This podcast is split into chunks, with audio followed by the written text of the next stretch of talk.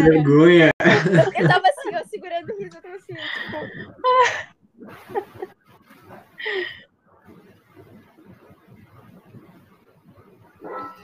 É, boa noite a todos, sejam todos muito bem-vindos a mais um domingo. Quem está aí pela primeira vez? Eu? Marcos aqui. Marcos. Luana me chamou hoje. Meu amigo. Bem-vindo, brother. E Lari, Lari também tá aí escondidinha, mas tá. Fellow Oi, tô aqui. É um amigo meu que tá sem nome, né? Pra variar esperto. show de bola, sejam todos muito bem-vindos. É, depois né, dessa apresentação louvável do JP e da, da Luísa, vamos para a nossa página de hoje para a gente dar início. Pera aí. É? Lu, olha o WhatsApp, pelo amor de Deus, rápido. Enquanto isso, Tá, pode claro. continuar. Tá bom, tá bom, tá bom. Hum.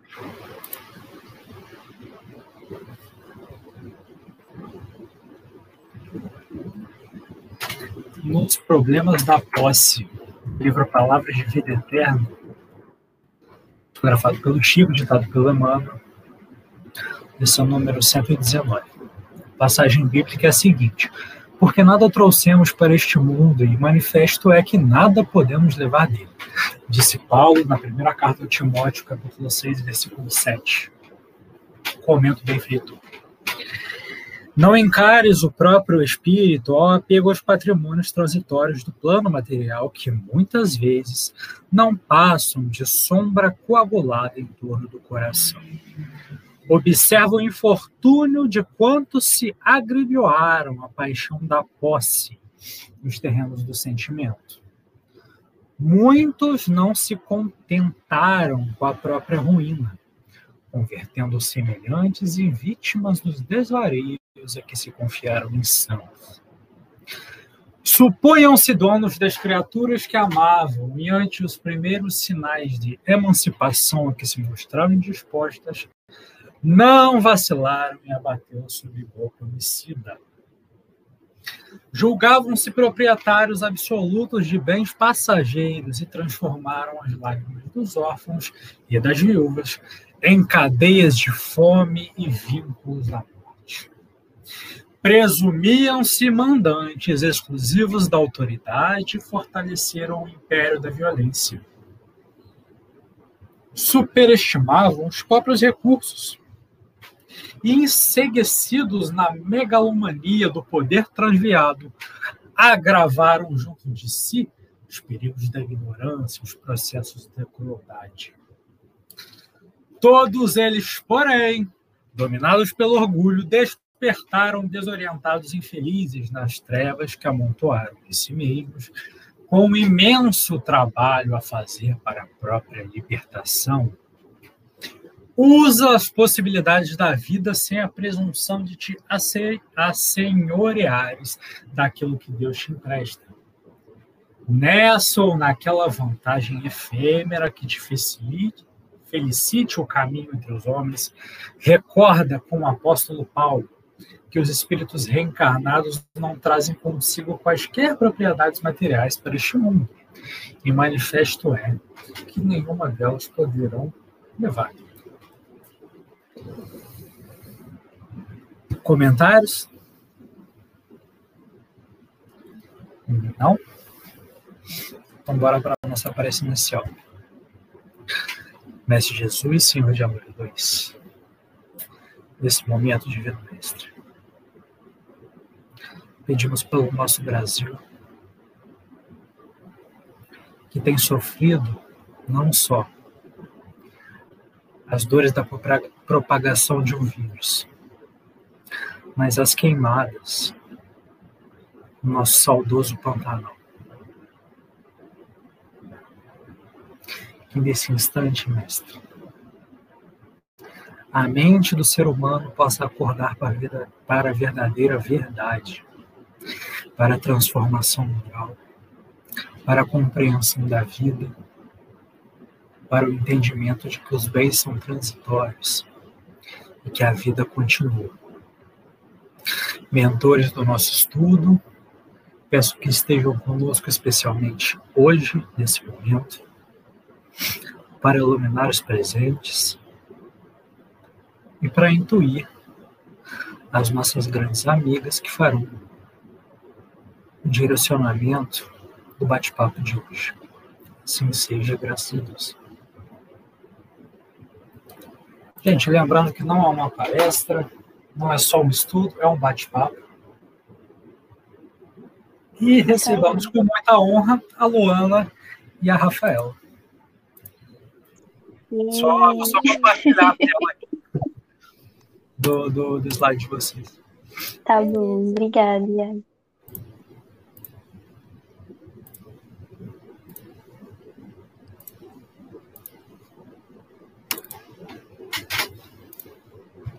Rafinha, você começa então? Pode ser. Beleza.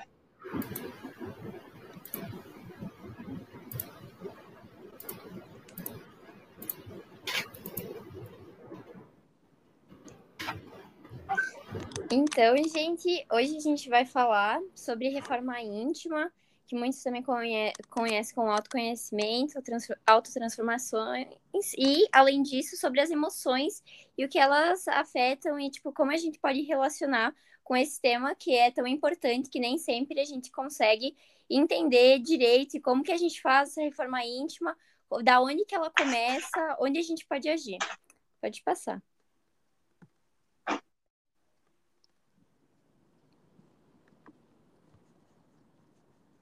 É, eu posso falar um pouquinho, Rafa, aqui. Gente, esse estudo, ele foi baseado no livro, esse livro que é o Emoções que Curam, é, mais específico, assim, não só do, do capítulo 17, mas tem um capítulo, que é o capítulo 17, que ele se chama... É... Ih, fugiu. Mas, ah, o tema espírita mais urgente no século XXI, que é basicamente o que a gente vai falar um pouco, né, do, da reforma íntima e emoções. É, para quem quiser saber mais do, das outras das outras informações, eu posso passar o capítulo também, que ele é bem curtinho lá no WhatsApp, e aí eu mando para todo mundo, tá bom?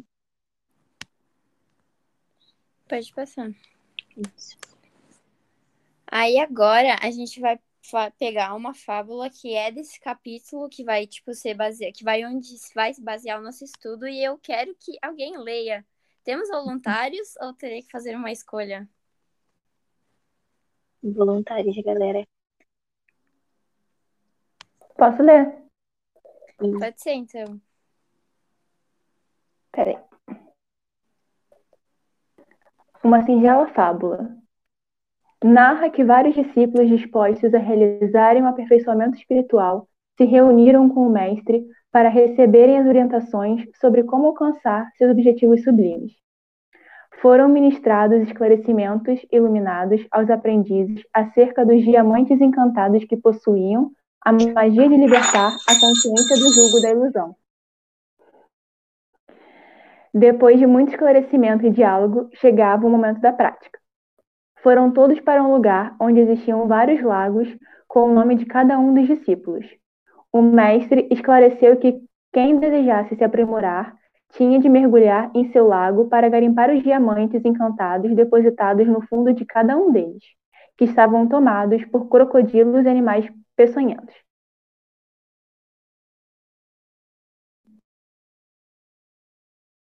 Acabou? Ah, foi.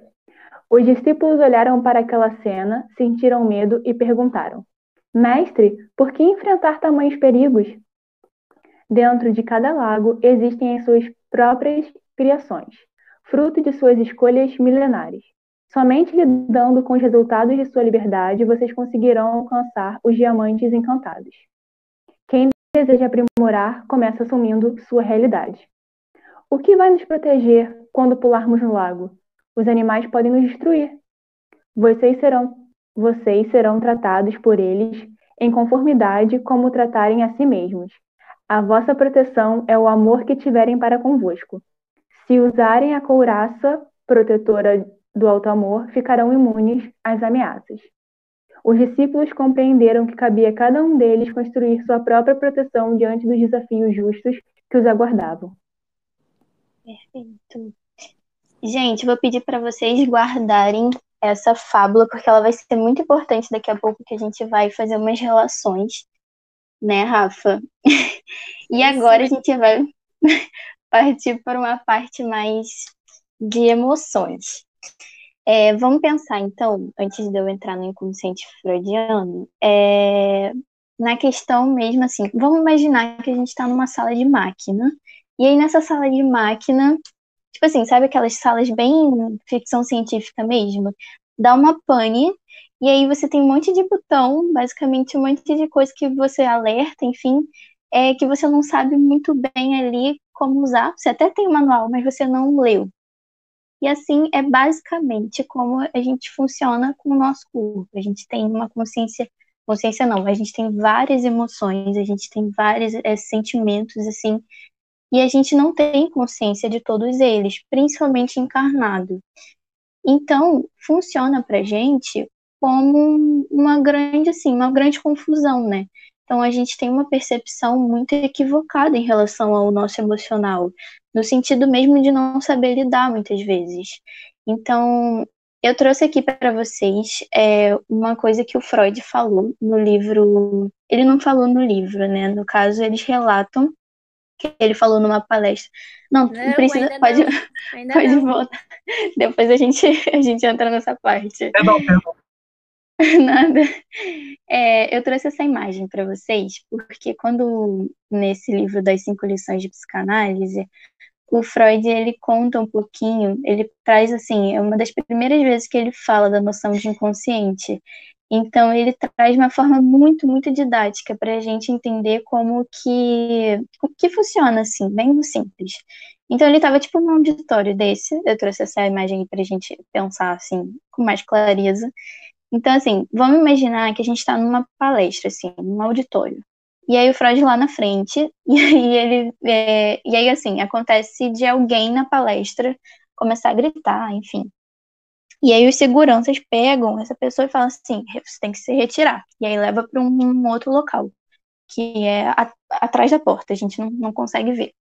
E a pessoa fica assim, enfurecida, tipo, fica revoltada, começa a bater na porta, gritar, e a gente começa a ficar incomodado com aquilo. A gente não vê mais a pessoa, mas a gente fica incomodado. Basicamente, é assim que funciona pra gente. Então, o auditório, tudo aquilo que a gente consegue ver e dimensionar, de certa forma, é o nosso consciente. O inconsciente é tudo aquilo que a gente não sabe, a gente não tem dimensão. Então, foi para onde a pessoa foi.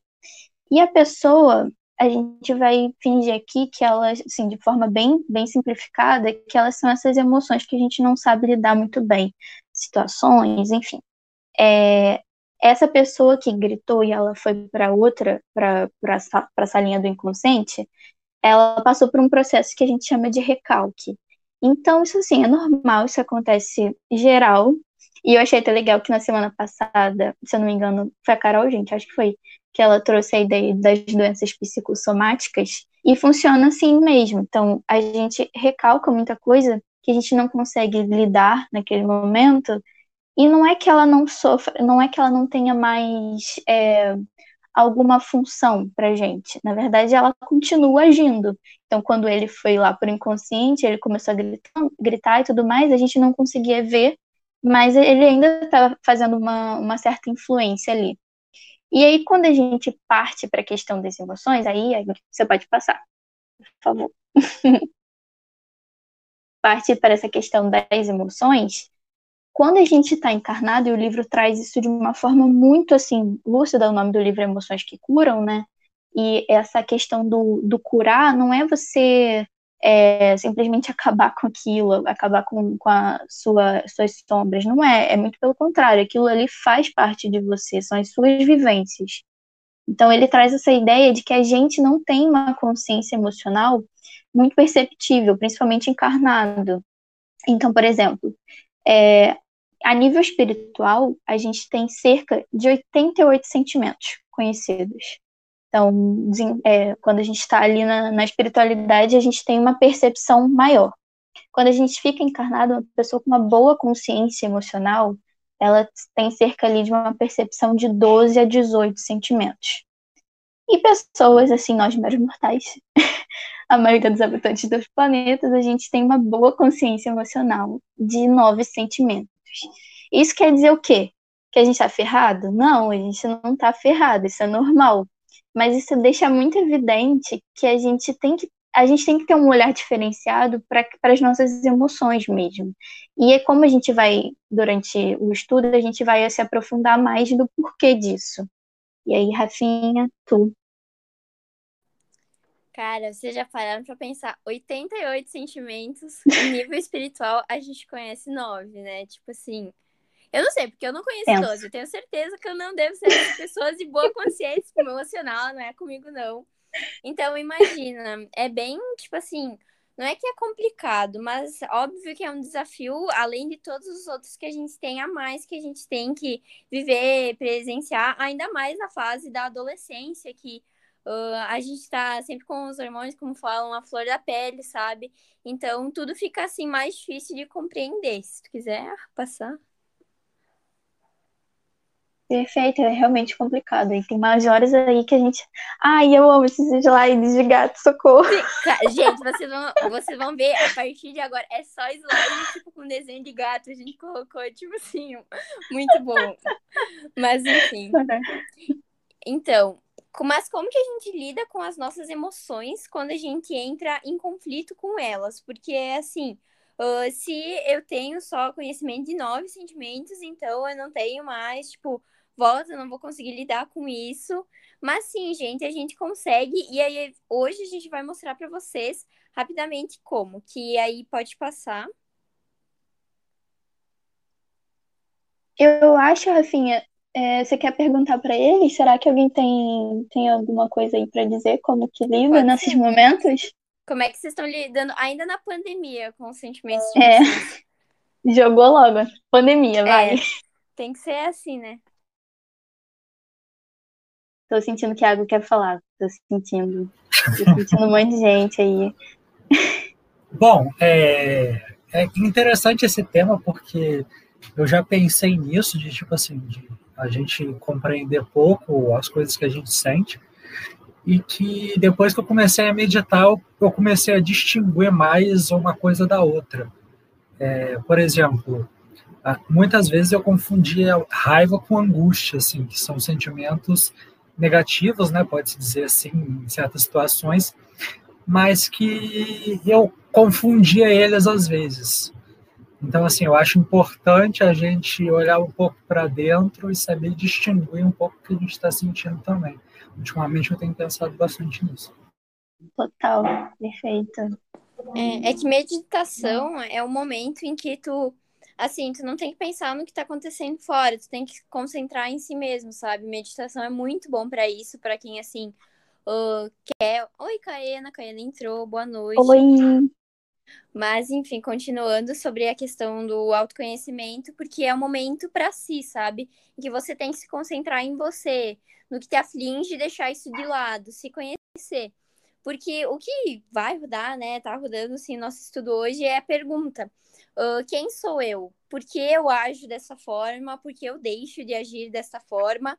Por que eu faço? Por que minha vida é assim? Por que as minhas ações são desse jeito? Que às vezes a gente não entende. Eu fui em um congresso, é, em 2018, em Floripa, em que uma menina estava desabafando e ela falou que não se conhecia. E ali eu parei para pensar, cara, quem que é a Rafaela? Tipo assim, não sabe, sabe quando tu para pra pensar, eu fico tipo, não sei. Então, é algo que, assim, que a gente tem que se estudar sobre, se conhecer, porque só que é assim, né? A gente sempre fala dessa questão de se conhecer, de se abrir para o seu eu, mas uma coisa que nunca me ensinaram é como eu faria isso, né? Quais são os primeiros passos que eu devo dar para começar esse autoconhecimento. E é hoje isso que a gente vai falar um pouco mais para vocês de alguns passos que a gente vai que o Emmanuel citou. Pode passar. Bezerra, Bezerra. Cara, eu sempre. Nossa, no, quando a gente foi montar os slides, eu confundi também. Mas enfim. Ai, ai. Alguém quer ler agora? Voluntários?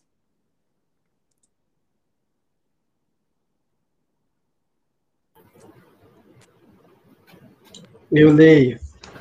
Aê. Emoções que curam. Prefácio: Curai os enfermos. Esse trabalho interior de recuperação é um resultado de três ciclos que amadurecem a experiência emo emocional e psíquica. O primeiro, o autoconhecimento. O segundo, a autotransformação. O terceiro, o auto-amor. Esses são os três ciclos do poder pessoal, os três pilares do amor que liberta e quem avança por eles alcança o poder. Bonito, né? Eu acho isso lindo. É tudo, né? Toda boba. Ciclo pro, pra questão, né? Porque a gente acha que autoconhecimento é o final, né? Da nossa jornada, que a gente se conhece, tá tudo certo. Mas não, o Bezerra chega e fala que é só o começo, porque são esses três ciclos que nos fazem, assim, se conhecer, nos mudar e aí se amar, que a gente vai mostrar agora. Perfeito. E eu acho que a gente, se a gente pular essa etapa, a gente acaba se perdendo um pouco e se frustrando. A do autoconhecimento? É, se a gente, por exemplo, se você tenta fazer autotransformação sem ter feito autoconhecimento antes para chegar no auto-amor, você vai se frustrar porque você não vai conseguir fazer, né? Então é um processo que depende de um ciclo realmente. Exatamente, porque É. não adianta eu querer mudar se eu não sei o porquê eu quero, né? Mudar porque eu quero fazer essa mudança. Ou talvez você É. mude, mude de uma forma errônea, né? Você queira Exatamente. buscar um, um aspecto que não é teu, você não vai conhecer tua verdadeira natureza, né? Isso, isso que eu ia falar. A gente, às vezes, a gente vai se transformando, né? A vida vai transformando a gente, mas parece que vira uma parada um pouco aleatória, né? E assim, não que seja ruim, né? A gente não, não tá falando que é bom, que é ruim, nem nada. Mas quando a gente tá ali comprometido com, com, com esse processo, parece que as coisas ficam mais conscientes, que nem o, o Iago falou, né? Quando, em relação à meditação. Ali ele tá consciente de que ele tá num processo ali para para é o momento dele ali para pensar. Eu acho que isso vira algo mais consciente. E aí pode passar, Iago. Eu amo? E a gente falou de, do, do- da, da reforma íntima, né? E como a gente geralmente pergunta assim, ah, vocês têm que fazer reforma íntima, tá? Como? E o Bezerra vem com essa proposta, junto com a irmã, que é o espírito que- que escreveu o livro, é, desses passos. Existe como fazer reforma íntima de outras maneiras? Com certeza. Aqui é só para a gente entender como que esse processo funciona, assim, no geral mesmo, né? E ele não é linear, gente. Ele é uma coisa assim, quase um circular mesmo, assim. Às vezes você está se conhecendo, às vezes você está fazendo os outros, os outros passos que a gente vai falar, de forma assim, é, é, ao mesmo tempo, com alguns aspectos. Não é linear. E aí vem a pergunta: como? Para que o autoconhecimento? E vocês acham que o processo de se de autoconhecer é tranquilo? E aí é uma pergunta aí para vocês responderem mesmo. Gente, é muito difícil se autoconhecer. Tem coisa que a gente quer esconder de nós mesmos porque é muito difícil encarar. Tipo, os nossos problemas, as nossas dificuldades em, em melhorar estão ali, porque a gente quer normalmente esconder os nossos problemas, as nossas dificuldades. Eu ia dizer exatamente isso que a Caína falou. É, eu acho que é um processo difícil, a gente passa por muita negação das nossas imperfeições, e é uma coisa que cutuca muito o orgulho e egoísmo, né? É um parto pro orgulho e egoísmo. É, ter que admitir que você é imperfeito, que você sente raiva, que você odeia pessoas, né? É muito difícil isso, admitir.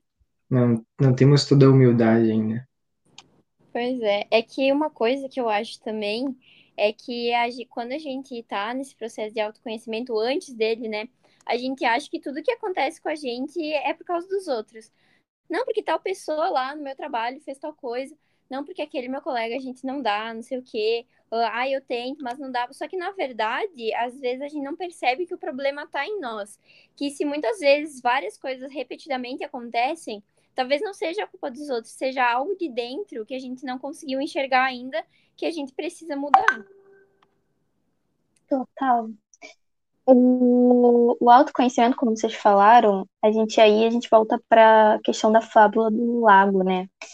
Para quem não estava aqui no início, a fábula do lago, ela, ela tem um lago, né? E aí dentro, um, sábio vira e fala que dentro do lago tem esses diamantes. E esses diamantes, eles seriam. Eu esqueci a, a, a frase que ele usou, mas é como se aquilo ali libertasse você da ilusão. É, ó, hum, dentro de cada, lado, eh, de cada lago existem as suas próprias criações, frutos de suas escolhas milenares. Somente lidando com os resultados da sua liberdade, vocês conseguirão alcançar os diamantes encantados, que são esses que libertam da ilusão. É, quem deseja aprimorar começa assumindo sua realidade. E aí ele fala o que é a chavezinha que a gente vai juntar daqui a pouco, né? O que vai nos proteger quando pularmos no lago? Os animais podem nos destruir, né? Que tem essas criações milenares. Vocês serão tratados por eles em conformidade como tratarem a si mesmos. A vossa proteção é o amor que tiverem para convosco. Se usarem a couraça protetora do Altamor, ficarão imunes às ameaças. E aí, quando a gente volta para essa noção do lago, é como se cada um de nós tivesse. É como não, né? Tem. Cada um de nós tem, né? Essa metáforazinha, essa analogia, na verdade. Então a gente tem esse lago, e aí quando a gente se propõe a se autoconhecer, é assim, é muito difícil, né, gente? Porque nós somos espíritos, assim, imortais. Temos vivências absurdas, assim, né? Tipo, muitas, muitas e muitas vivências. E ali, nesse, nesse, ao longo dessas vivências inteiras, aquilo ali fica na gente. E aquilo constrói o que nós somos hoje. E isso é bom, mas também é muito difícil, porque, no caso, a gente tem que olhar para esse terreno que é um pouco mais complicado, né? Então a gente tem que, em algum momento, a gente tem que fazer esse trabalho de se olhar. E aí, o que que vai fazer isso? A gente vai só se autoconhecer assim, tipo, uou, vou aqui mergulhar nesse lago sem nenhum preparo e vou lidar com essas criaturas absurdas. É muito difícil. Então, às vezes, a gente precisa de ajuda e o se autoconhecer, ele todas essas palavrinhas que a gente vai falar tem alto. Então, cada pessoa vai saber como ela vai fazer. Então, cada pessoa é responsável por esse processo de forma única. Mas tem, tem como você pedir ajuda, então ajuda profissional, terapia é incrível para isso. É uma coisa maravilhosa. E assim, tem muitas formas e é preciso mesmo se atentar a esse autoconhecimento. Quer falar alguma coisa, Rafa? Cara, assim, eu vou usar aquele exemplo que eu te contei, que eu também falei pro JP, não sei se ele tá aí, acho que ele ainda tá. Que, que a gente falou quando a gente foi dar o estudo na, na turma da Camila, que eu nunca entendi muito esse negócio de se autoconhecer, tipo, também por essa questão de que eu nunca entendi como eu ia fazer isso, né? Aí eu vou na psicóloga, que, que gente, assim, me ajudou muito, e na psicóloga, ou psicólogo, sei lá, é uma coisa que, assim, te ajuda muito, porque às vezes tu não consegue perceber sozinho que tá te afligindo, sabe? E aí eu falava pra ela que eu, eu conversava com pessoas, mas que eu não queria conversar com essas pessoas e que eu não conseguia ficar um dia sozinha em casa, que eu precisava falar com alguém, que às vezes eu nem sabia porque eu tava conversando com certas pessoas que nem eram meus amigos, mas só pra eu não ficar falando sozinha, ou às vezes relacionada a fim de semana. E ela me olhou bem sério e ela falou assim: Rafa, o que eu vou te falar agora pode doer um pouquinho, mas se você faz isso, é porque você não gosta da sua companhia. E daí eu fiquei assim, né, ouvindo, tipo, tá, acho que isso faz sentido. Porque era verdade, sabe? Às vezes eu não me conhecia, eu não me achava uma pessoa assim legal, e por isso eu precisava buscar nos outros o que na verdade eu deveria encontrar em mim, que é felicidade, companheirismo e também de fora, né? Porque nós sabemos, espíritas, que a gente nunca tá sozinho.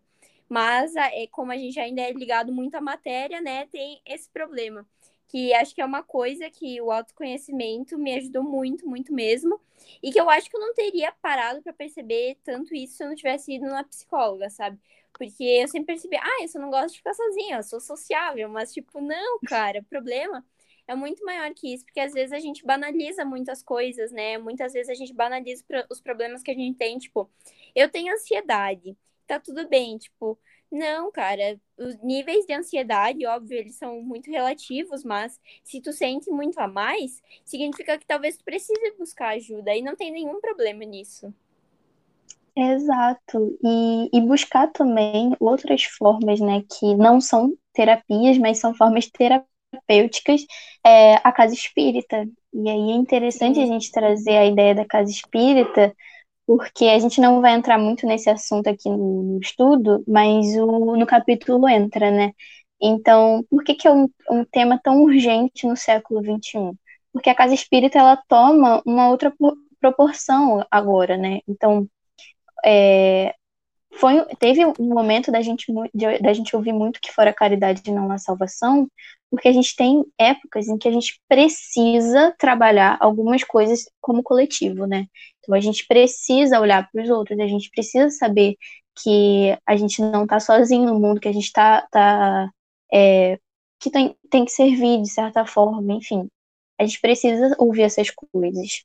E no momento em que a gente está, a gente precisa ouvir que a gente precisa se conhecer, que a gente precisa trabalhar essas emoções, que durante muito tempo a gente com medo assim, e aí no capítulo ela traz mais é, especificando mais, né?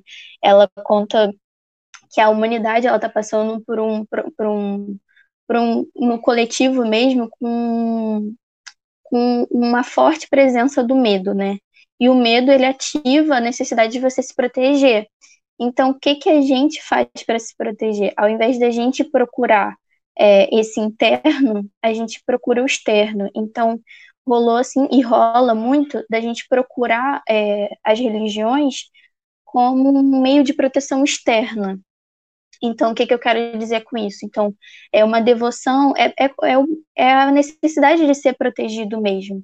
Então, a pessoa entra em trabalhos voluntários, entra em, é, em vários serviços, mas não sabe por que está fazendo aquilo, né? Às vezes ela está fazendo aquilo mais por uma necessidade é, interior que no caso não está sendo suprida ali. Então ela não faz nada muito direito, né? Então ela não faz nenhum serviço ali com a vontade, com o amor ao próximo, e também não está ali se, se propondo a mudar. Então, quando ela entra com isso, eu acho isso muito interessante, porque a gente não sabe, muitas vezes, o quanto que a gente faz as coisas sem a gente perceber. Então, tipo, o exemplo que a Rafa trouxe foi perfeito, né? É, sei lá, ficar conversando com muitas pessoas e nem sabe por que tá fazendo aquilo. Às vezes tem, tem um porquê por trás. E a mesma coisa, a casa espírita, hoje em dia, ela, ela tá atrás dessa noção, né? De que ela é uma importante escola de educação, é, ela usou um termo, né, de educação, é, educação emocional, né, escola de alto amor, foi isso que ela usou. Então, assim, a gente realmente, na casa, a Casa Espírita, ela propõe, ela traz isso, essa reforma, né, essa, essa ideia da reforma íntima, da, é isso, reforma íntima, coisa que eu pensei que eu tava falando besteira aqui, mas é por aí. Fala, João Emanuel. É, eu ia falar, o João quer falar. E... Pode falar.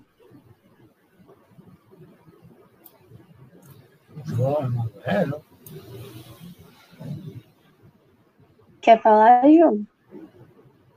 Acho que ele caiu.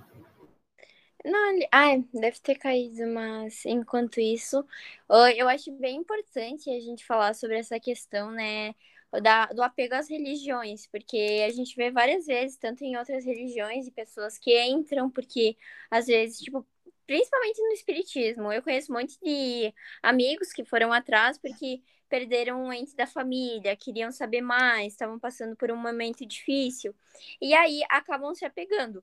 Algumas pessoas, de, com essa questão da fé cega, né, que a gente viu esses dias, aqui no estudo, uh, elas acabam, depois de um tempo, entendendo que aquilo não é o que elas realmente procuravam. Por isso que eu gosto muito desse negócio do espiritismo que a gente sempre fala, que o que a gente não busca é o arrebanhamento, né? A gente busca as pessoas que estão aqui, estão nas casas espíritas, porque amam, porque querem estar aqui, porque querem estar lá, querem conhecer mais o espiritismo porque ninguém é obrigado, sabe? A gente não fica mandando 300 mensagens falando: Oi, vamos na casa espírita hoje. Não, cara, a gente não é assim. E isso é muito importante, eu acho, porque cada vez mais, com o exemplo que a gente dá, a gente consegue demonstrar o nosso verdadeiro amor. Acho que o João entrou agora. João voltou. Quer falar, João?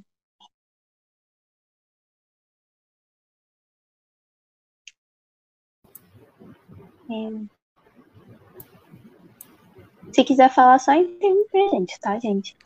E... É, eu queria falar só a respeito do que a Luana estava falando ali, que às vezes a pessoa ela vai e faz as coisas, tipo assim, faz a caridade, entre aspas, lá só para preencher algum vazio, alguma coisa assim.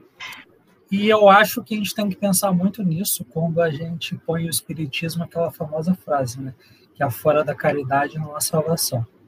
Sim. Mas ela não fala que todo mundo que fizer caridade vai salvar. Ela fala que quem não fizer não vai salvar. Né? E é, isso se tornou um jargão que, tipo assim, ah, não, eu posso ser quem eu quiser, se eu fizer caridade eu vou estar salvo. Mas não é bem assim, né? É, o principal ali, o principal contexto, o principal foco que o Espiritismo tem, justamente o autoconhecimento, o aprimoramento moral, e por aí vai. Não que a caridade deixe de, de, faz, de ter relevância é, para o desenvolvimento do indivíduo em si, mas que é, é a prioridade nossa, o autoconhecimento e tal, antes disso. Né, e, e que a gente faça a caridade justamente de coração, não por simplesmente fazer para ser salvo. Perfeito. Luísa quer falar? Luísa quer falar.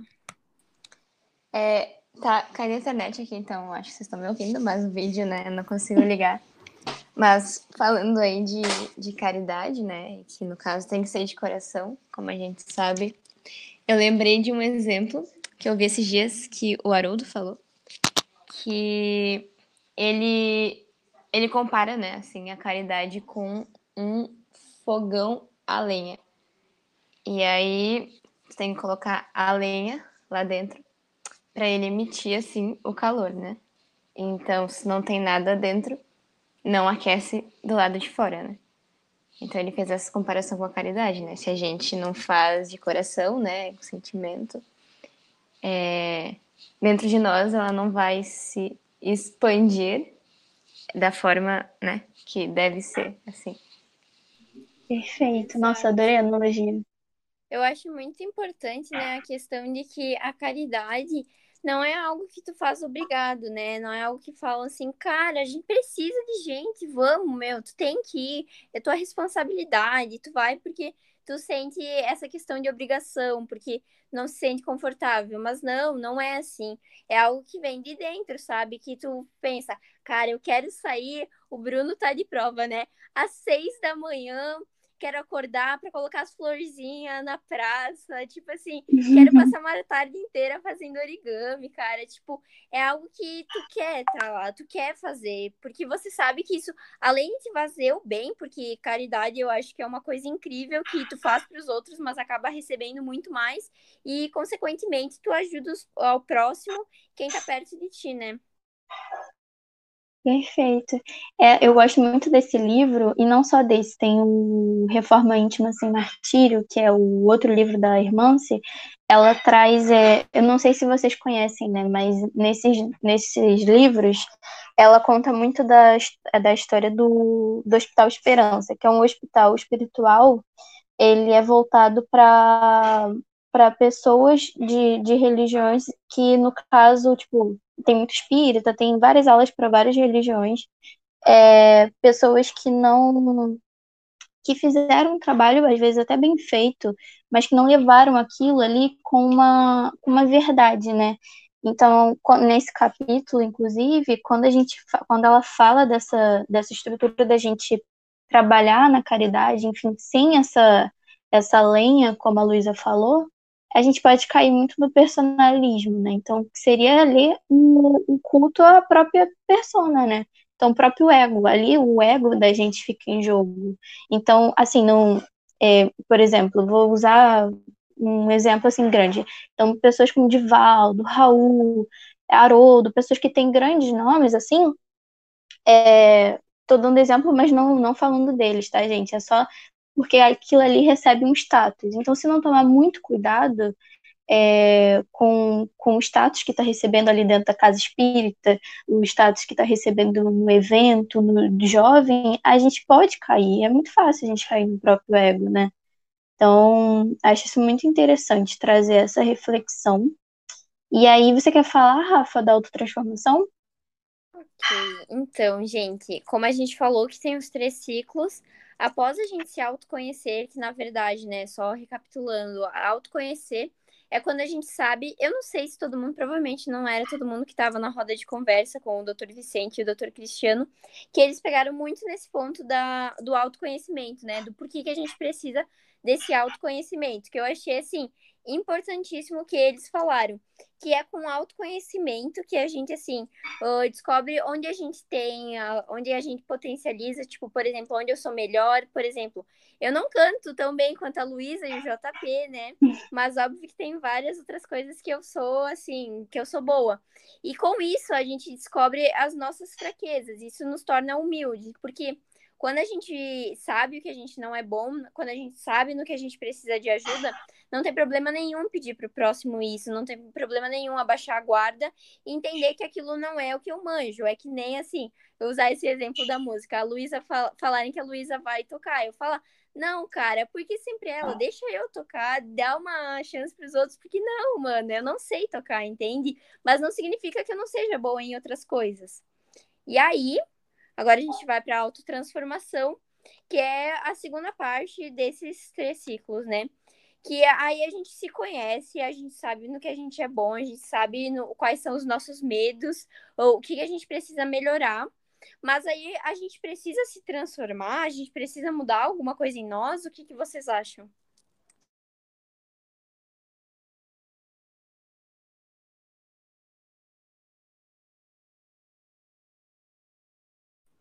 Vocês não acham nada, então? Repete, repete um pouquinho, Rafa, que tá meio ruimzinho aqui. Oi? É para repetir? Repete isso, a isso. pergunta.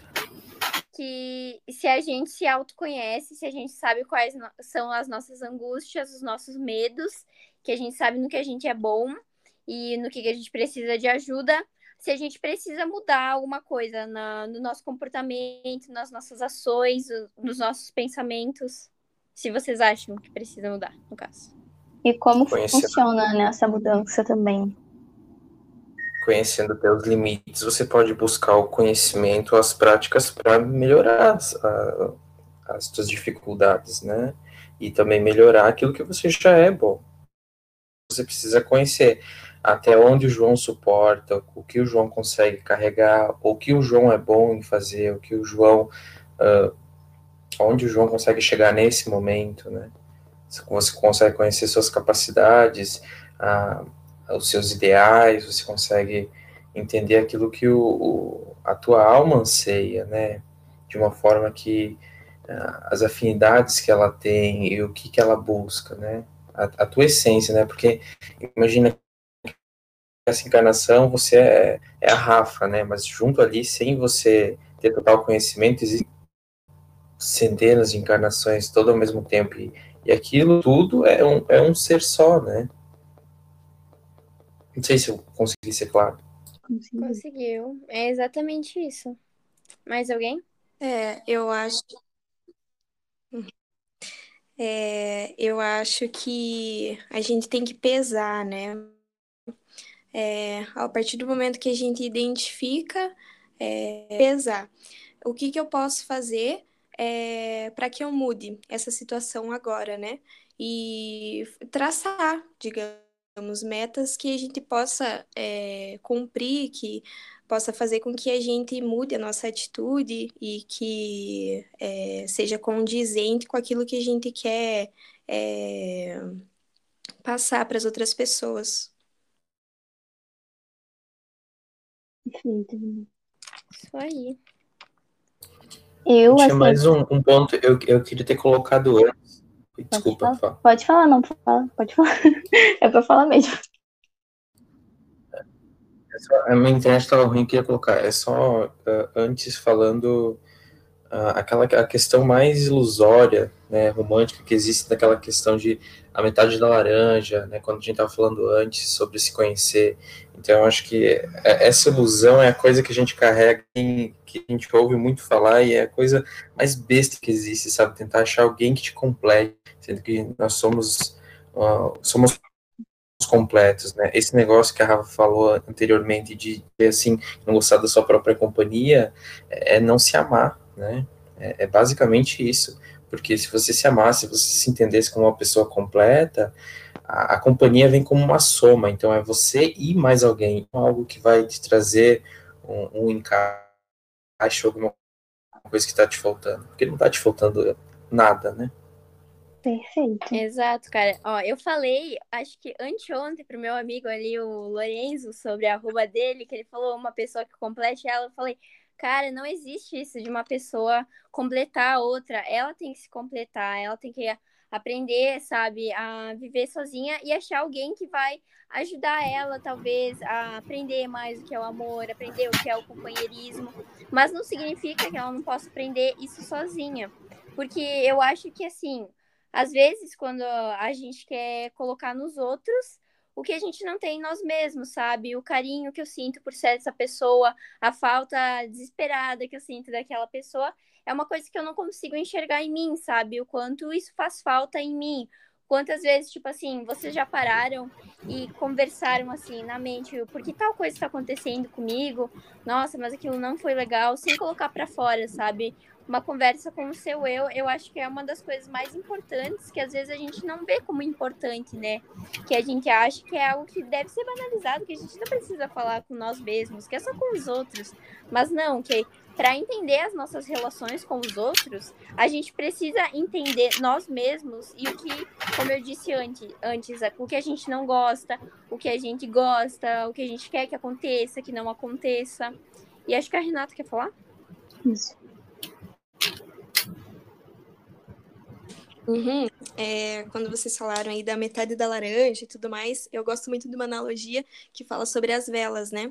Que nós temos que ser uma vela inteira, uma vela acesa com a nossa própria luz. E aí, quando chega alguém para ficar do nosso lado e tal, diz até um pouco sobre almas gêmeas. O que quer dizer almas gêmeas, né? Foi um vídeo que eu assisti e eu achei muito legal, porque ele falava que você é uma vela e aí outra vela vai se somar com você e aí vocês vão fazer mais luz juntas, né? Então, falava até de Francisco e Clara, né? Na época que Francisco era uma pessoa boníssima e se juntou com Clara, digamos, em uma missão maior. E isso fez com que eles alcançassem mais pessoas. E eu acho que é, é isso. Assim. Exatamente. Mas e aí, gente, como vocês acham que começa é, essa autotransformação, né? Como que a gente começa a transformar o que a gente está sentindo para as ações?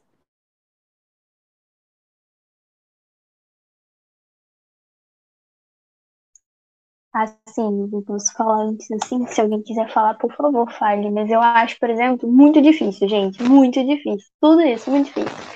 Eu tava fazendo um negócio para o estudo e aí eu, nossa, eu me peguei numa situação que eu falei, caraca, cara, não é tua mesmo, né, que a gente, a gente estuda os negócios, porque é muito difícil, assim.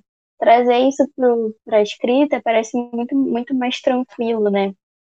E eu acho que isso é muito importante a gente frisar, porque se autoconhecer não é fácil, se auto-transformar não é fácil, se auto-amar não é fácil, mas é possível, não é? Exige um esforço, né, da gente, exige uma uma, uma dedicação ali que em muitos momentos tá tudo bem a gente não conseguir, mas a gente tem que como se fosse renovar um contrato assim com a gente mesmo, né? Eu até tava falando com a Rafa quando a gente estava fazendo aí os slides e e assim, se a gente pensar o quão, o quão louco é a gente estar tá reencarnado, tipo, a quantidade de espíritos que tem desencarnados e encarnados é absurda, né? E a gente ter essa oportunidade para estar tá aqui fazendo, passando pelas provas, enfim, passando por todas as situações que a gente está difíceis, é uma oportunidade boa, assim, por mais que a gente passe muita raiva às vezes, por mais que a gente passe por muitas situações que a gente não, não, não quer passar, mas a gente precisa, isso é uma oportunidade grande, sabe? E que a gente pode escolher passar olhando de outra forma, né? Olhando de outro ângulo. Eu acho que isso que é o mais bonito da doutrina espírita. Ela traz isso de uma forma assim muito consoladora mesmo, né? Ela traz essa oportunidade para a gente passar por essas dificuldades olhando assim. Então, tipo, às vezes a gente pode olhar para uma situação e ficar com muita raiva daquela situação, muita tristeza, ou você pode ficar com muita raiva, muita tristeza e falar: peraí, calma aí, isso vai passar, isso vai ser importante para mim em algum momento. E isso é muito legal, sabe? Eu acho que é bom trazer isso, assim, essa dificuldade. que é difícil mesmo. Exato, cara. Tem um livro, ele se chama O Poder. Tem um livro, ele se chama O Poder do Hábito, e ele é, ele é muito legal porque ele fala de um negócio chamado hábitos angulares, que se trata do quê? São hábitos que vão desencadear outros hábitos, isso tanto para os dois lados, tanto positivamente como negativamente. Mas nesse livro, uma coisa que eu achei muito interessante que ele falou é sobre a força de vontade. A força de vontade, ela funciona como um músculo. Quando a gente vai forçando ela a, a trabalhar, né, a, gente vai tornando ela mais forte, mais forte, mais forte. E à medida que a gente se torna preguiçoso com a nossa vontade, ah, eu não vou levantar pegar aquilo porque está muito longe, ah, entende? Esse tipo de coisa. Ah, ela começa, então, a ficar fragilizada? Então, quanto mais esforço você mandar, mais você vai conseguir se autotransformar, porque eu, para mim, meu, no meu entendimento, essa autotransformação, essa ação que a gente tem que tomar a partir do autoconhecimento, ela está muito atrelada à força de vontade de cada um, né? Porque é muito fácil ler os livros da doutrina, ouvir palestras, mas na hora da prática, né? O que que, que, que determina entre o teórico e a prática? É, o que está entre esse meio, né? Eu, para mim, é a força de vontade. Exatamente, mas eu acho que uma coisa também, além dessa força de vontade, que a gente tem que deixar muito claro é a questão de que uh, não é algo fácil, não é algo bonito. Eu vi até um tweet esses dias de que a gente tem que parar de romantizar o autoconhecimento como se fosse algo perfeito, porque não é, que nem vocês citaram no começo, é algo que dói, é algo que machuca, ver o que a gente faz de errado, que às vezes nós somos os culpados de certos momentos, e que como a gente vai mudar isso, né? Porque eu acho que é dessa força de vontade, a gente tem que pelo menos ir aos pouquinhos, sabe? Tipo assim, ah, tem, vamos dizer, situações que algum grupo de amigos faz comigo que eu não gosto. Ah, falar às vezes que eu não me sinto à vontade com aquilo, que às vezes quando eu saio com um grupo de pessoas, mas eu não gosto, não tô no mesmo aquele clima, aquela vibe, né, que a gente fala. Ah, não quero mais sair com eles, mas eu saio ah, porque eu quero ter amigos, porque eu não quero ficar em casa. Daí você vê muito você vê muito no que vale a pena, né? Você assim, tá num lugar que você não quer só para suprir essa necessidade que você tem de dentro, sabe? Que tipo assim, essa falta que você tem de dentro de por que, que eu não posso ficar em casa, cara? Tipo, qual é o problema, vamos dizer, de eu curtir o meu eu, a minha família, vamos dizer, enfrentar certos problemas, ah, conhecer cada vez mais, ter um tempo para mim, além disso. É, eu acho que se alguém quiser falar mais alguma coisa, pode falar, tá, gente? E pode passar, né, pro próximo slide, né, Rafa? Isso aí, alguém quer falar?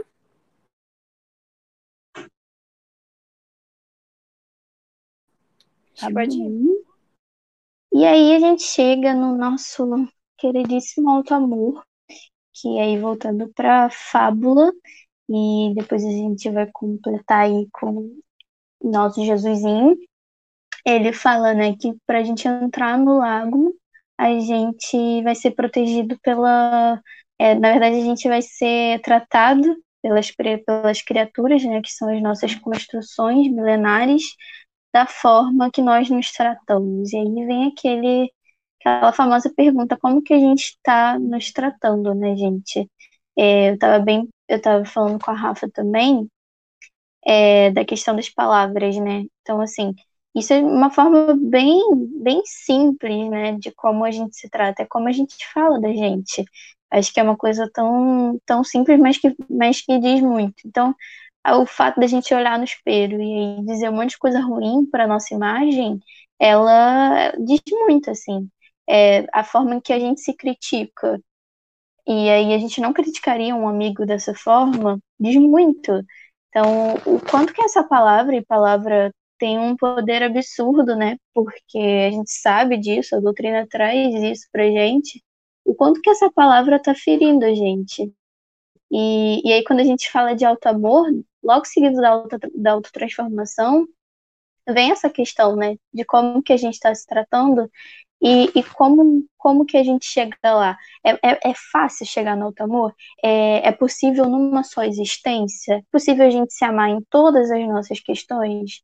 Eu acho que isso são reflexões interessantes de, de, de, de se trazer, porque, na real, muitas dessas questões a gente não consegue resolver só numa existência. Na verdade, nem é para resolver tudo numa só existência. Por isso que o processo da, de evolução não é linear, nem processo de reforma íntima. Tem, um, tem uma imagenzinha, enfim, eu não vou conseguir, não trouxe ela, mas eu vou dar um exemplo aqui, né? Pegar um pincel. A, a evolução. Eu não, não tenho essa imagem, mas é, eu sempre. É, dá para dá pra fingir, assim. Dá pra. Se vocês olharem para cá, é, tem gente que acha que o processo de evolução é assim, né? Tipo, uma linha reta. Na verdade, o processo de evolução, ele é uma, uma, uma subida, mas na verdade ele é uma ondinha, assim, né? Então, tipo, em alguns momentos a gente está no nosso momento ali de transformação, a gente acha que a gente teve uma queda, mas na verdade a gente nunca vai voltar para um ponto, não tem como a gente regredir. Então a gente tem aquela queda, mas a gente nunca está abaixo de como a gente estava. Então a gente vai passar por um outro processo que é desencadeado por outras coisas. E, e assim é vida, a gente vai, vai se transformando, vai aprendendo a se amar, vai aprender a a gente já mudou tanto, né? Tenho certeza que todo mundo mudou muito. Quando olha para o passado, a gente toma um susto até. E a gente vai mudando mais. E isso é muito, é muito bonito, sabe? Muito, eu acho muito bonito e sem romantizar, né? Porque é muito difícil também, né, gente? Querem falar alguma coisa?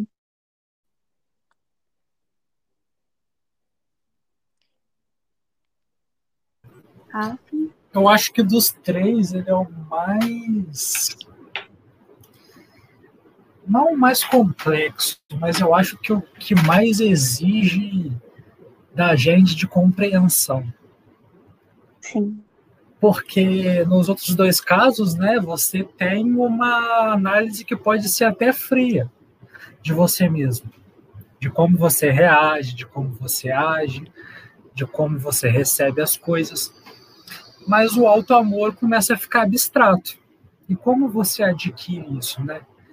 É, o que você tem que fazer, como você vai se tratar com carinho a partir desse momento para desenvolver esse sentimento dentro de você que você até pode até ter por outras pessoas, mas que falta dentro de você. É, então eu acho que ele é, é, o assim é o mais que mais exige é, atenção.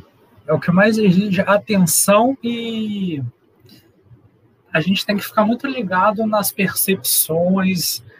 É porque é um conjunto de tudo, né? Ele, o alto amor vai envolver todos os sentimentos que a gente teve durante esse processo que passa pelo autoconhecimento, passa pelo, pela auto, auto transformação, né? Isso. Então é isso. Eu concordo super. Eu acho que é bem importante, né? Porque aí tem a passagem que Jesus fala: uh, amar o próximo como a ti mesmo. Mas e se eu não me amo, como é que eu vou tratar os outros?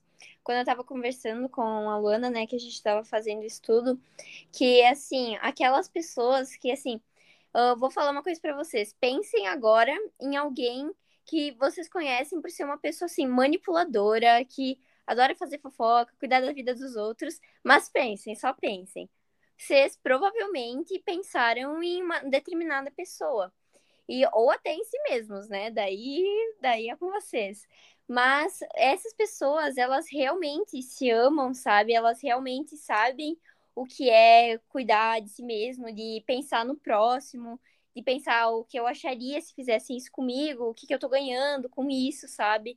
Porque eu acho que o que falta muito, e a gente sabe que falta muito, né, na sociedade em geral, é o nosso auto-amor. É que com o auto-amor a gente consegue ter empatia, né? Que é uma das coisas, assim, primordiais, né? Entender, se colocar no lugar do outro, tentar ao máximo, né? Que a.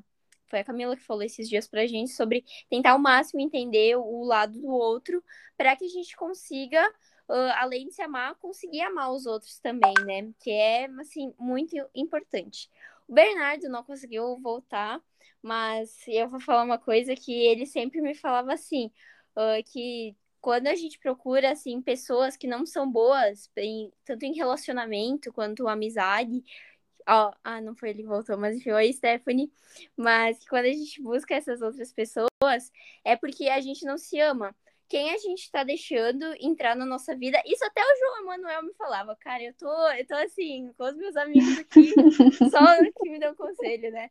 Que quando quem eu tô abrindo a porta do meu coração, né? Que é uma frase que o João Emanuel fala para mim.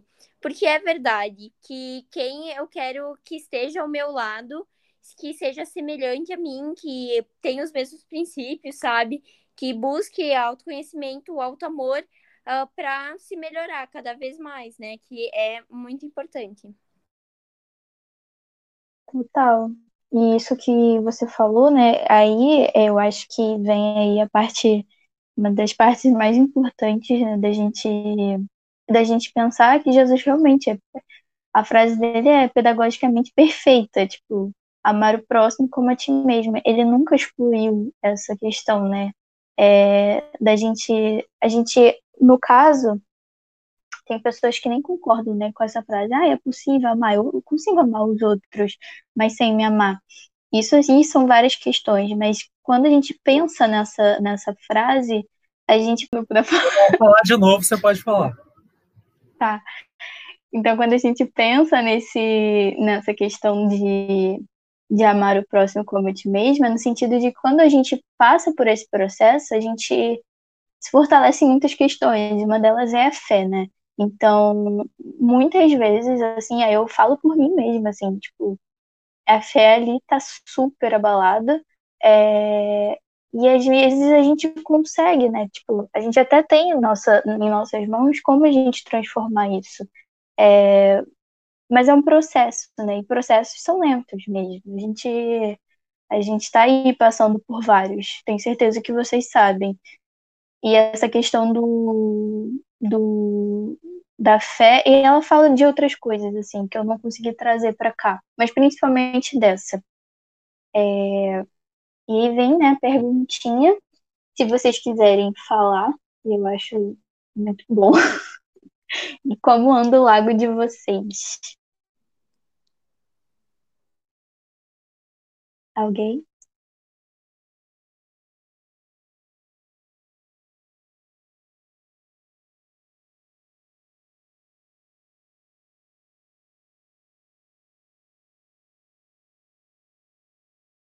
Tudo bem, então. Deve estar tá ótimo o lago de todo mundo. É, eu acho que tá todo mundo muito bem. eu acho às vezes muito complicado de falar as coisas, porque, principalmente para mim, né? Porque tem representantes aqui de cada estado, né? Então falar uma coisa sobre a gente é meio que falar uma coisa pro país todo. Eu fico pensando toda hora assim. Ah, falo, é tá na como é que eu vou falar do meu lago? Exatamente. Cara, eu acho até melhor isso, sabe? Porque não tem ninguém assim que eu me comprometa. Tipo, tá tudo certo, se souber. Ainda tem o Spotify agora, então, assim, é um negócio Deus, muito é louco. Verdade. Ai, é ainda verdade. que o Iago cortou a parte que eu chorei naquela vez, gente. Meu Deus, me, me, me expôs demais. Ai, o B, o B entrou, mas B, que eu tinha citado você antes, que você sempre me fala que as pessoas que a gente deixa entrar uh, no, no que quesito de relacionamentos, de amizade, que às vezes não são uh, as pessoas certas pra gente, mas que a gente deixa isso acontecer porque a gente não se ama de verdade, né? Que é o que você sempre me fala, tá bom? Eu entendo agora.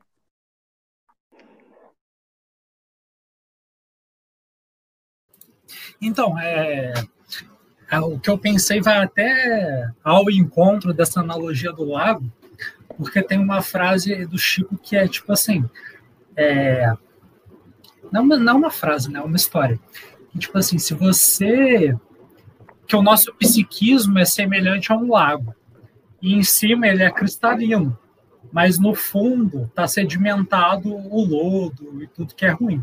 E se você mexer muito nesse lago, as coisas que estão embaixo, elas sobem, né? E o lago não é tão cristalino quanto você pensava. Ele só estava aparentemente cristalino. Então, é, é muito isso. É, e, tipo assim, se você se trata de um jeito ruim, é natural, né, que nem ela fala na, na fábula, que as criaturas do, lado, do lago vão te tratar de um jeito ruim. Então, se você permite que você faça isso com você, é natural que você permita que as outras pessoas façam isso com você. Né? Então, é, é, é muito isso. Eu acho que o meu lado, eu venho entendendo como ele está muito nessa quarentena, porque eu tenho muito, refletido muito sobre esses aspectos assim. É, como é que eu estou tratando as pessoas e como tratar das pessoas é, influencia como que eu estou me tratando. É, se eu estou respondendo as pessoas de um jeito com desinteresse, que às vezes eu faço, é, como que eu me sinto quando eu sou tratado com desinteresse, ou como as pessoas que convivem comigo se sentem quando elas são tratadas assim. Então eu acho que eu estou meio que compreendendo como essas criaturas estão me tratando dentro do meu lago, para que a gente conviva bem, né? E eu não seja atacado por elas. E é interessante isso que você falou também, porque, tipo, eu tenho depressão há muitos anos e vira e mexe eu tô assim oscilando, né? Só que de um tempo para cá, eu não sei se são as orações de algumas pessoas ou se é o meu modo de ver. Eu tenho me tratado com mais alegria, com mais amor. Eu não, eu não durmo direito, eu tenho insônia há 11 anos. Eu faço uso de remédio já há muitos anos, de remédios controlados. E, eu, a falta de sono, a falta de dormir, né, de descanso, sempre me perturbou muito. Só que depois de um tempo o corpo acostuma. Então, hoje em dia, eu já acordo elétrica, brincando com todo mundo. Porque antigamente eu ficava naquela, né? Tipo, ai, tô depressiva, todo mundo dormiu, descansou.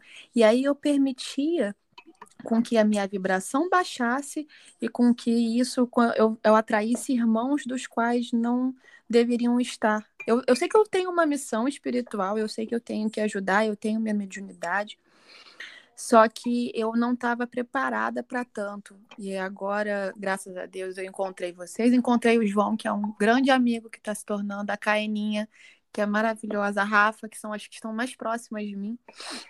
E eu tenho buscado, eu acho que é uma busca ativa. Eu acho que a questão de você mudar a sua vibração é algo de todo dia, sabe? O seu pensamento, a maneira como você vive, como você se expõe, o que você fala que o João fala muito isso para mim. Palavra tem poder.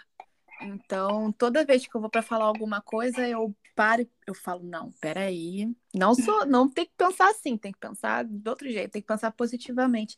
E isso está me fazendo mudar o meu ponto de vista sobre muitas coisas, sabe? E é isso, Queria gente, dar... vou parar de falar que eu tô falando muito. Queria dar uma palavrinha? Pode, vocês, com certeza. Vocês ouvem bem, escutam bem, graças a Deus. Gente, boa noite. É, o que acontece? Iago, às vezes acontece uma coisa incoerente com a gente, que incoerente a princípio, né, mas a gente faz o tempo todo, que é o seguinte: a gente não quer que as pessoas façam uma coisa. A gente se permite fazer algo ruim conosco mesmo, mas não quer que os outros façam com a gente. E eu acho que só mais uma prova do que a Luana e a Rafinha vem falando, que é que a, a, a gente não se conhece, a gente se permite fazer algo ruim, a, a gente se bota para baixo, né? Porque a gente tem a gente tem poder sobre nós mesmos, né? Mas aí quando uma outra pessoa faz isso com alguém ou conosco, a gente diz que está errado. Pô, mas se a gente sabe que está errado, Espinha, por que, que a gente faz com a gente mesmo? Isso é muito do... parece incoerente, mas é uma coisa que a gente faz o tempo todo. Então, essa máxima, não é uma máxima, né? Mas essa frase de que eu esqueci exatamente o que, que você falou, mas ela acontece com a gente, né? Não fazeis com os outros aquilo que você não gostaria que fizesse com, com si mesmo. Mas você faz com si mesmo e você não deixa que, que, que tipo, role com os outros, né? Então, por que, que a gente não começa a praticar o alto amor, né? É muito difícil, né? É, às vezes, posso falar mais uma coisinha só, gente? Com certeza. Claro. Brevemente. semana retrasada, não, semana re-retrasada, eu, tipo assim, furei a quarentena e fui me encontrar com uma amiga e tal. Ela e mais um casal lá. É, mais umas três pessoas, enfim. Aí esse casal levou um jogo, eu esqueci o nome, é de um deus egípcio ou grego, eu esqueci o nome, o, o deus. E aí era um jogo onde você tinha cartas, né? Quatro elementos: água, ar, igual do, do signo, essa besteira aí que vocês gostam. E aí, começou, e aí tipo assim, todo domingo. cada elemento. não, não, tô, tô. Aí, pô, tipo assim, cada elemento, água, ar, fogo, terra, tinha o lado sombra e o lado luz. E aí, e aí, tipo assim, o jogo era em roda, né? E aí eu tirava uma carta, o Iago outra, a Yari outra, a, sei lá, a Lu outra.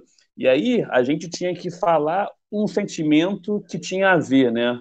Se fosse o, sei lá, fogo, você, sei lá, você ia falar sobre, lá, amor, paixão, sexo. Se fosse sombra, era algo ruim que tem a ver com amor, sexo, paixão, sacou? Se fosse uhum. terra, você ia, você ia tipo, ter que falar sobre, sei lá, sobre a sua a sua carreira, sobre, sabe? Se, se for sombra, é, é, é sei lá, algo algo ruim. E se, e se, e se, e se for luz, é, é algo bom.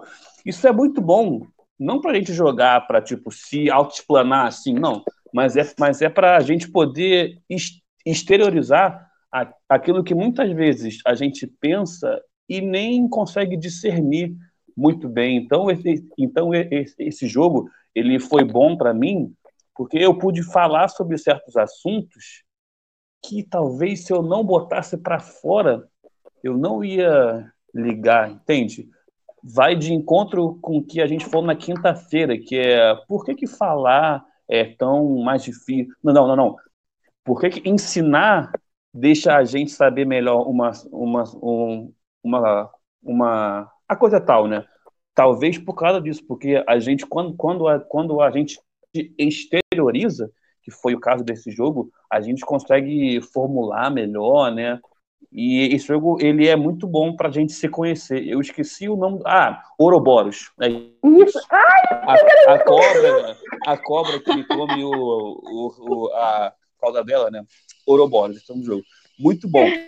Mas ele, é, às vezes, ele é tipo assim, mais 18, né? Porque fala de sexo, né? Enfim. Mas é muito bom. Vale, vale muito a pena. Não dá para jogar muito com a Rafa. Bom, Ai, comecei. É, Rafa vai esperar. Nem vou falar nada. Mas, enfim, posso falar sobre essa questão que colocar para fora e, tipo, mostrar nos outros. E, assim, essa questão eu vou falar de autoestima, né? Que eu sempre tive muito problema com a minha autoestima, porque quando eu tava no oitavo ano, eu sofria muito bullying, muito bullying mesmo, muito bullying mesmo. E passou e eu chorava muito quando eu me olhava no espelho, muito, muito, muito mesmo. O ano inteiro foi assim. E aí foi passando, sabe? E aí, às vezes, eu não percebo que isso ainda tem muita. Tem muita reação no meu dia a dia, sabe?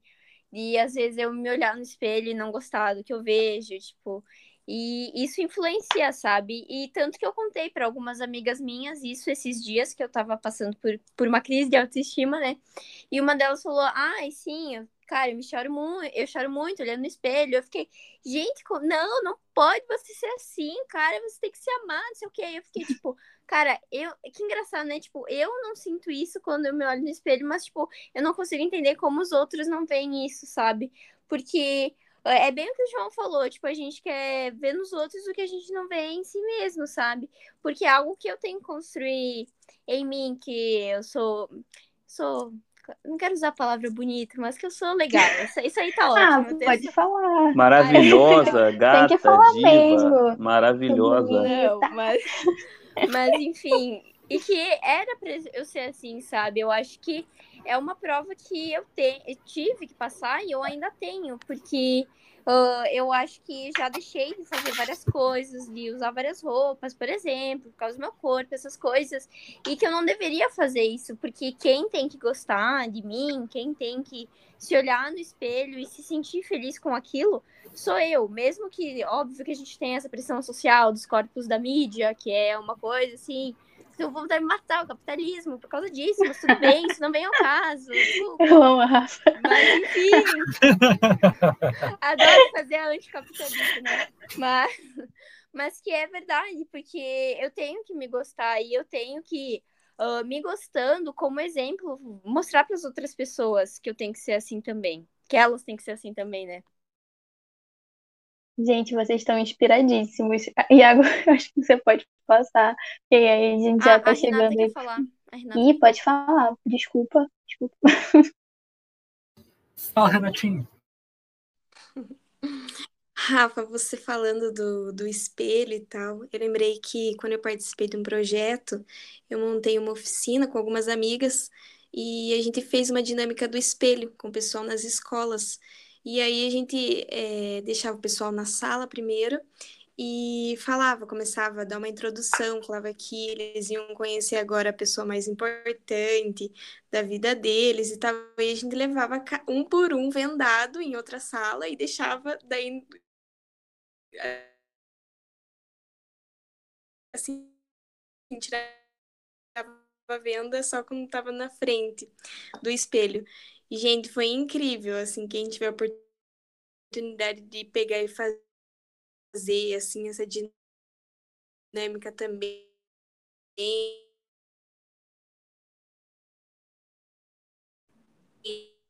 Acho que Até travou. dentro de Travou um cadinho aqui no final. E aí, Renata caiu? Acho que deu para entender, não deu? Deu, deu pra fazer a dinâmica. Muito bom. Travou no final, mas acho que deu. É, o João quer falar? Vou ver se a internet colabora, né? Eu acabei de ler um livro, ele é muito legal. São dois, na verdade, né? E ele vai contar essa história, e eu acho que entra muito nisso, sabe? É uma história de uma menina, e ela morava com a. Vou ser bem breve, tá? É uma história de uma menina, ela morava com a mãe, e ela nasceu com o pé torto, uma coisa que poderia ser muito bem consertada, né? Através da medicina e tal. Mas a mãe dela não acreditava nisso. A mãe dela viveu, tipo, a vida, né, tipo, a infância inteira dela dizendo que ela era uma aberração, que os outros não podiam ver ela, que aquilo não era normal, sabe? E, e foi colocando essa, essa coisa nela, né? E até aconteceu uma, uma série de, de eventos da Segunda Guerra, porque se passa nessa época, e essa menina, ela vai, ela vai morar com outra pessoa, e essa pessoa é uma pessoa muito gentil, sabe? Ela, ela entende todos esses traumas da menina e trata ela muito bem, dá segurança para ela, coisa que ela não tinha com a mãe dela, porque a mãe dela, é, eles dizem no livro que ela é incapaz né, de amar a filha, né? Ela não tinha essa capacidade. E, mas qual que é o interessante? Mesmo a filha morando com essa pessoa gentil, né, que atuou como uma mãe para ela, ela não se deixava ser feliz porque ela tinha esse, essa coisa instalada dentro de si, né? Então que ela era uma aberração, que ela não merecia as coisas, porque ela nasceu com um pé torto, né? Por uma coisa que a mãe dela tinha falado, uma aberração que a mãe dela tinha falado a ela, né? Que isso não deveria ser feito nunca. Mas ela guardava tanto isso dentro de si que ela não se deixava ser feliz, né? Ela não se não se olhava no espelho e via as outras milhares de características positivas, entende? Então, muitas vezes a, a gente se prende nisso, né? A gente não deixa essa armadura pesada cair, né? Para poder olhar para dentro e dizer, olha, eu sou assim e tá tudo bem, porque eu sou assim, né? E é uma história muito legal. Depois eu mando o nome do livro. Mas é, é muito sensível isso, sabe? E ela, ela, e cara, você passa o livro todo olhando assim, e aquela pessoa tratando ela com carinho, com respeito, gentil, né? E ela não se deixa cativar, não se deixa aproximar, não se deixa ser feliz por causa de uma coisa que passou, né? Eu acho que além dessa questão de que ela tem que perceber, né, isso que você falou, acho que as pessoas às vezes não medem, né, o quanto as palavras delas fazem diferença na nossa vida, tanto que seja só um, por exemplo, sei lá, de alguém da tua família, nossa, mas tu engordou, né? Tipo, meu, quanto de gente que assim pode passar um tempão neurótico com isso, porque a gente, às vezes, a gente não percebe e os outros, o que os outros falam, a gente leva como verdade, né? Daí você vai lá no espelho começa, nossa, mas pior que eu tô gorda mesmo, ai, pior que não sei o quê. E, na verdade, você nem tá, sabe? É uma percepção da pessoa. E eu acho que isso a gente tem que mudar muito ainda, né? Porque às vezes a gente acha que quer dar uma crítica construtiva de tipo, vá na academia, seja mais saudável, mas que na verdade não vai ajudar em nada a pessoa num sentido bom, não vai ajudar uh, a que ela melhore, só vai ela assim se aprofundar mais nessa questão ruim que a gente está falando até agora, né? Acho que aí agora a gente vai para a frase que a gente tem oito minutos. Você quer que eu leia, Rafa? Para a gente finalizar? Uhum. E aí vem nosso famoso JC. Eis que vos dou poder para pisar serpentes, escorpiões e toda a força do inimigo, e nada vos fará dano algum. E, e eu acho que isso fecha bem o, o nosso estudo, assim, porque. E eu acho que a gente até falou disso em outro domingo, né? Quando a gente tá sem força, assim, a gente às vezes a gente tem que buscar uma relação assim com a espiritualidade, uma relação com Jesus. E eu acho que isso outras religiões elas fazem muito bem. O espiritismo também, mas em trazer nessa né, questão da de, de você aprimorar mesmo a relação com Jesus, porque, gente, a gente não tá sozinho. Acho que em muitos momentos a gente acha que, que a gente tá sozinho, a gente não tá. É, às vezes é muito difícil, né, a gente perceber, mas é por conta dessa relação que, que e toda relação ela tem que ser nutrida, né? Então, às vezes a gente não está nutrindo isso na gente, às vezes a gente não está nutrindo o nosso autoconhecimento, a transformação, o amor, e a gente não está nutrindo a relação também. E, e aí fica aí um lembrete para gente para a gente buscar mesmo, porque a gente não está sozinho, a gente é, também tem aí na, no Evangelho, vós sois deuses, a gente sabe que a gente tem a centelha divina dentro da gente, e aí buscar isso é se conectar e é nutrir essa relação, né? Também não é fácil, mas não é impossível. E aí, Rafa, se você quiser falar mais alguma coisa para fechar e alguém também quiser fazer um comentário, pode ficar muito à vontade.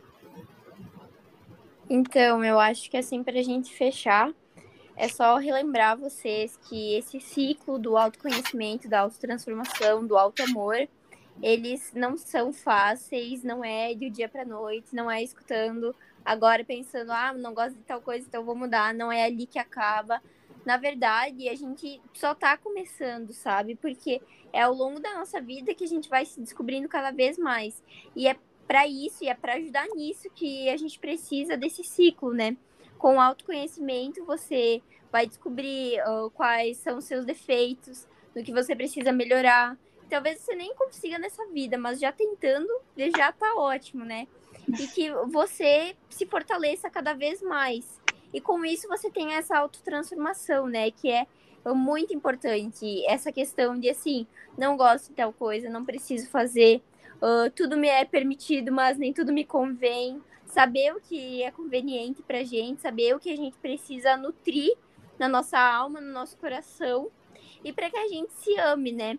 Para que a gente saiba quem a gente quer ter perto, para que a gente saiba uh, se cuidar, se respeitar, aprender o nosso amor, o nosso próprio amor, nosso estilo de amor, né?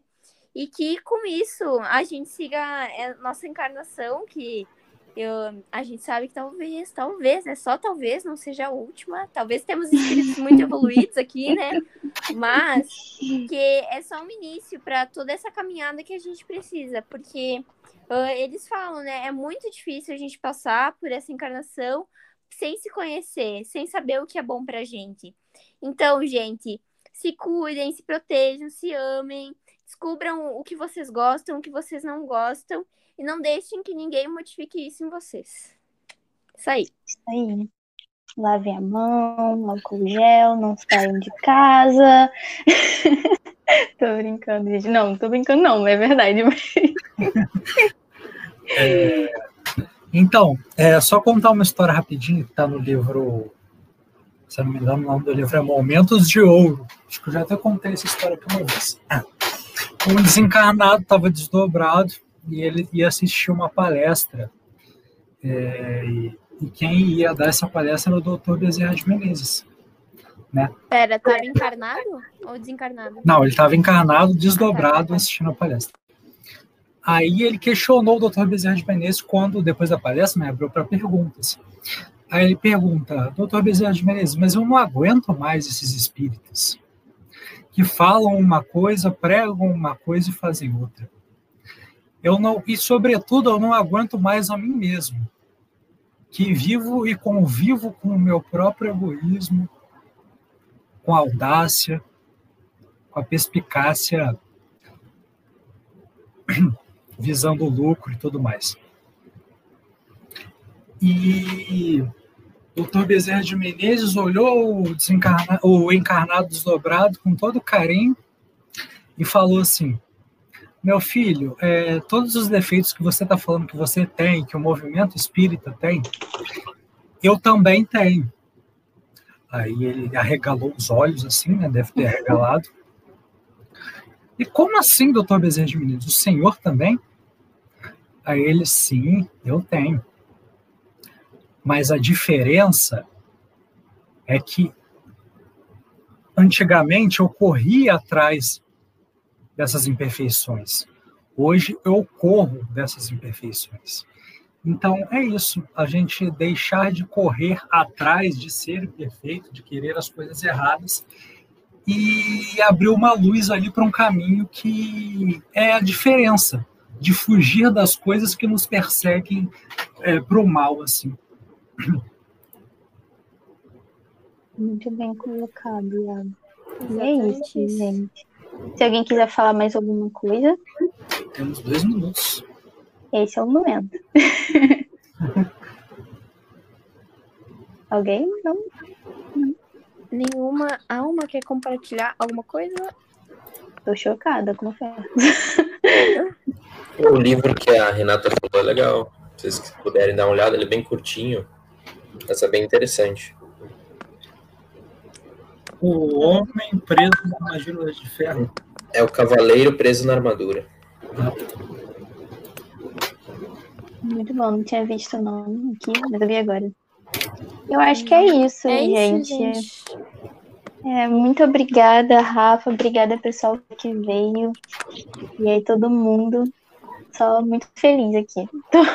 Foi É. muito legal, né, fazer esse estudo e passar isso para vocês. Óbvio que se vocês tiverem qualquer dúvida, vocês podem chamar eu, pode chamar a Luana ou falar aqui agora. Estamos de portas abertas para ouvir vocês. Eu espero muito que vocês tenham gostado e entendido pelo menos um pouquinho, né? Foi Pois excelente. Excelente mesmo, parabéns. E muito obrigado, né, pelo tempo e a Rafa ter aceitado ser dupla da, da Luluzinha aí. Foi top. Foi muito legal, foi muito maneiro mesmo. Fazer isso e falar aqui. É, vocês querem escolher quem vai fazer a prece? Alguém quer fazer a prece? Essa pergunta. É, se alguém quiser, é melhor, né?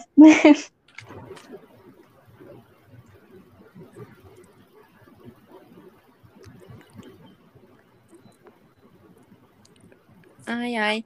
A Caína já não fez um estudo pra gente sobre prece ou ela vai fazer?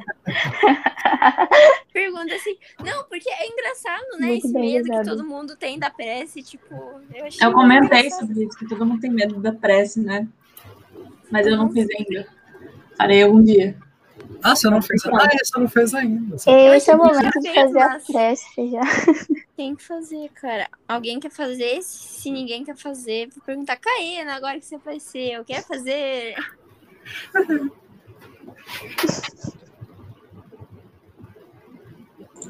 Mas eu faço. Se ninguém se propor.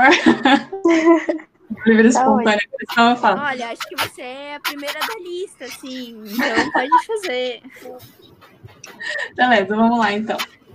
É, vamos fechar os nossos olhos, elevar nosso pensamento à espiritualidade amiga, que nos intuiu a estar junto aqui nessa reunião de domingo à noite, aprendendo sobre o auto-amor, a autotransformação, e que possamos a cada dia, mesmo que com um passinho pequeno, transformar as nossas próprias vidas e as nossas próprias mentes, para que possamos viver de maneira melhor, nos amar e assim amar ao próximo também. Agradeço, Senhor, por essa, por essa semana que passou e pela que está por vir. E que todos aqui sejam iluminados e abençoados com seu hálito de amor. Assim seja. Assim seja. Liguem as câmeras, por favor, para a gente tirar o nosso print. É uma tradição. Lembrando que é uma tradição, não é um ritual. Mas qual é a diferença entre um e outro? Ah, o ritual, não sei, né? Peraí, gente, porque a minha não tá abrindo. Peraí. Quem falou? Ai, Stephanie. Ah, tá. E eu, e eu é. Cadê a Luísa para abrir a câmera? Renata também. Thaís.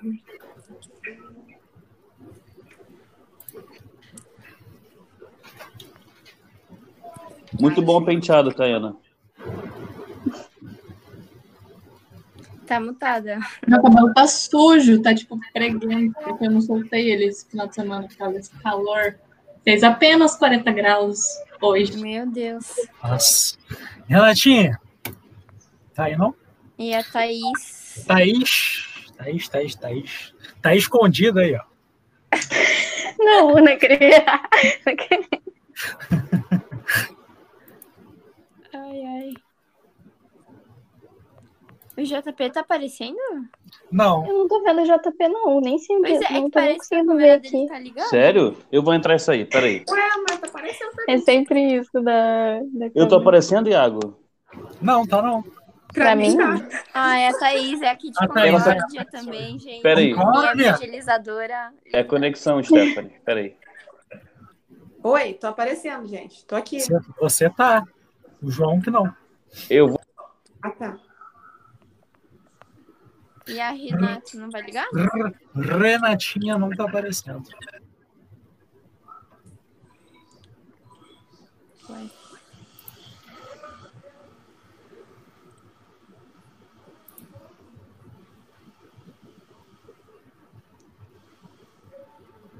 Amanhã a gente tira a foto. Aquelas. Nossa, chega a bochecha a doer. Nessas esperas é bom uma musiquinha, né? Ah, Ah, é. Pois é, né? Pois é, né?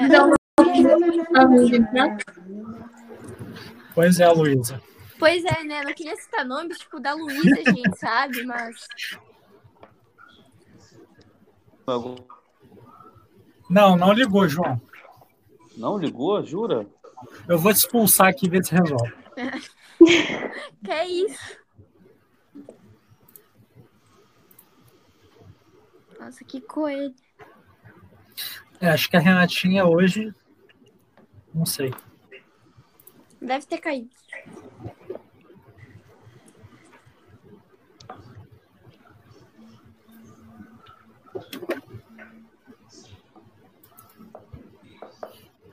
Aqui no Rio até que deu uma refrescada. Graças a Deus. Ontem Quanto que deu? Aí. Cara, deve ter uns 28 graus, 29. Isso é refrescante. Não, tava Pô, tava muito 36. quente. Isso aqui, cara. Tava 36. E no Rio, na- no Mas centro, hoje aqui também das é 40, 28, 30, eu achei super, super bom, né? Tava bem fresquinho, tava bem Nossa, gostoso, melhor do que os outros dias que tava fazendo 38, né? Então, Ainda não, João. Ah, Ah, então. então desiste. Desiste, desiste. desiste. Uh, Mas não sai, não, fica aí. Eu sei que eu sou cara, mas. É. Um, dois, três e. Kardec. Valeu, galera. Valeu, galera. Tamo junto aí quinta-feira. Muito obrigada, gente. Valeu, gente. Lari e. Marcos que vieram hoje pela primeira vez também. Ai, gente, obrigada. obrigado, gente. Vocês são convidados, estão convidados a retornar. Verdade. Muito obrigado. Aí, Voltem sempre. Voltem sempre. Tá e a. Luísa, a Luísa e o João, que já são de casa já, né? Falou, pessoal. Isso. Falou, gente. Tchau, Beijo. beijo, gente. Beijo. Concórdia. Ué, cadê o bagulho aqui? Beijinho, água cheia. Ah, sou... Tchau. Eu também perdi meu. Tá aqui. Tchau, Renatinha.